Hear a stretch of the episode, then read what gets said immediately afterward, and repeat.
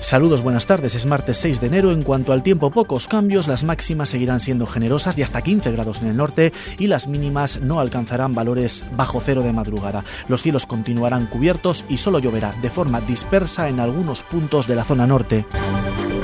Las tractoradas han llegado también a Palencia desde primera hora y desde muchos puntos de la provincia se han registrado caravanas de profesionales del sector agrario y ganadero con destino hasta la capital. Es verdad que las fuentes oficiales, la subdelegación del gobierno habla de 300 vehículos, pero también lo es que esas cifras podrían quedarse cortas y podrían ser muchos más. Es difícil hacer aproximaciones.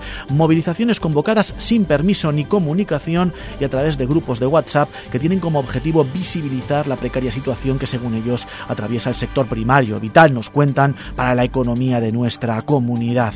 Circular por Palencia ha sido complicado, los cuerpos y fuerzas de seguridad les han impedido acceder al centro de la ciudad, pero el vial, la carretera que circunda el casco urbano, ha estado prácticamente paralizada, al igual que los principales accesos. En su recorrido hasta la capital han ocasionado retenciones también en la Nacional 611 y en la vía que comunica Aguilar de Campo con Burgos Marta Caña. Desde primera hora de la mañana, agricultores de toda la provincia han tomado las carreteras desde diferentes puntos hasta llegar aquí, hasta llegar a la capital. Reivindican una PAC justa y menos burocracia, entre otros puntos. Dicen que no pararán hasta conseguir que se escuche. Bueno, pues oye, estamos luchando por nuestros derechos, por poder quedarme en el campo, porque nos están poniendo cada vez más dificultades, más burocracia Estamos vendiendo el cereal al mismo precio que lo vendía mi abuelo hace 40 años, mientras todo está subiendo a un 200% el abono, cada vez nos ponen más limitaciones en los fitosanitarios. Y no es que esté mal que nos pongan limitaciones, porque hay que cuidar el medio ambiente, pero no puedes a los, españoles ponerse unas limitaciones y luego dejar entrar un barco de Ucrania, de Marruecos con tomates, de Sudáfrica con naranjas.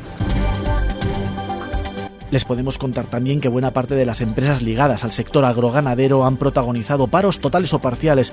Además, las protestas continúan, el calendario oficial es el siguiente, el próximo jueves, el día 8, la UCCL ha convocado en nuestra provincia una manifestación reivindicando los derechos de los agricultores y ganaderos. Será casi una semana más tarde, el miércoles 14, tendrá lugar la tractorada oficial de Asaja, COAG y UPA. Por último, contarles que también se ha convocado una concentración en la plaza mayor de los ayuntamientos de todas las ciudades esta tarde a las 6 y también la plataforma en defensa del sector del transporte de mercancías que consiguió paralizar el país con huelgas en marzo del año 2022 ha decidido sumarse a estas protestas.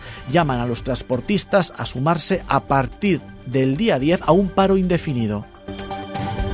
Al margen de este asunto, hoy la actualidad nos lleva hasta Villamuriel de Cerrato. Cruz Roja ha presentado sus nuevos vehículos ECO, un acto al que ha asistido la consejera de Familia de la Junta de Castilla y León, María Isabel Blanco, vehículos financiados, Alba por fondos europeos.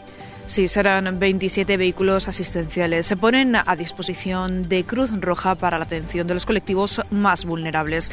Van a circular por toda la comunidad, pero aquí a la provincia de Valencia va a llegar uno con unas características muy específicas y es que sirve sobre todo para dar una primera atención, una atención urgente a las personas sin hogar.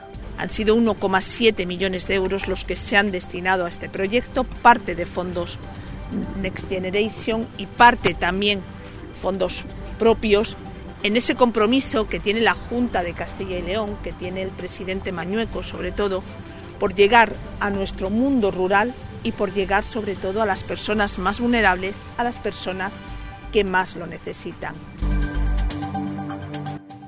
Palencia Sonora ha anunciado nuevas incorporaciones para esta edición. La número 21, el rock cáustico de Camellos, se une al festival y lo hace de la mano de su tercer disco, Manual de Estilo. Está considerada como una de las bandas más frescas del momento. También se unen el punk feminista de Sego y el rock espacial de los Invaders.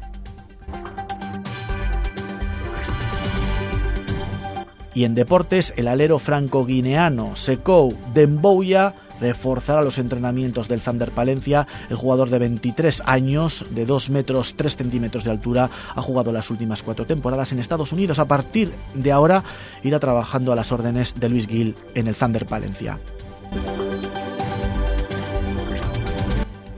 Toda la actualidad de la capital y la provincia aquí en Vive Radio Palencia.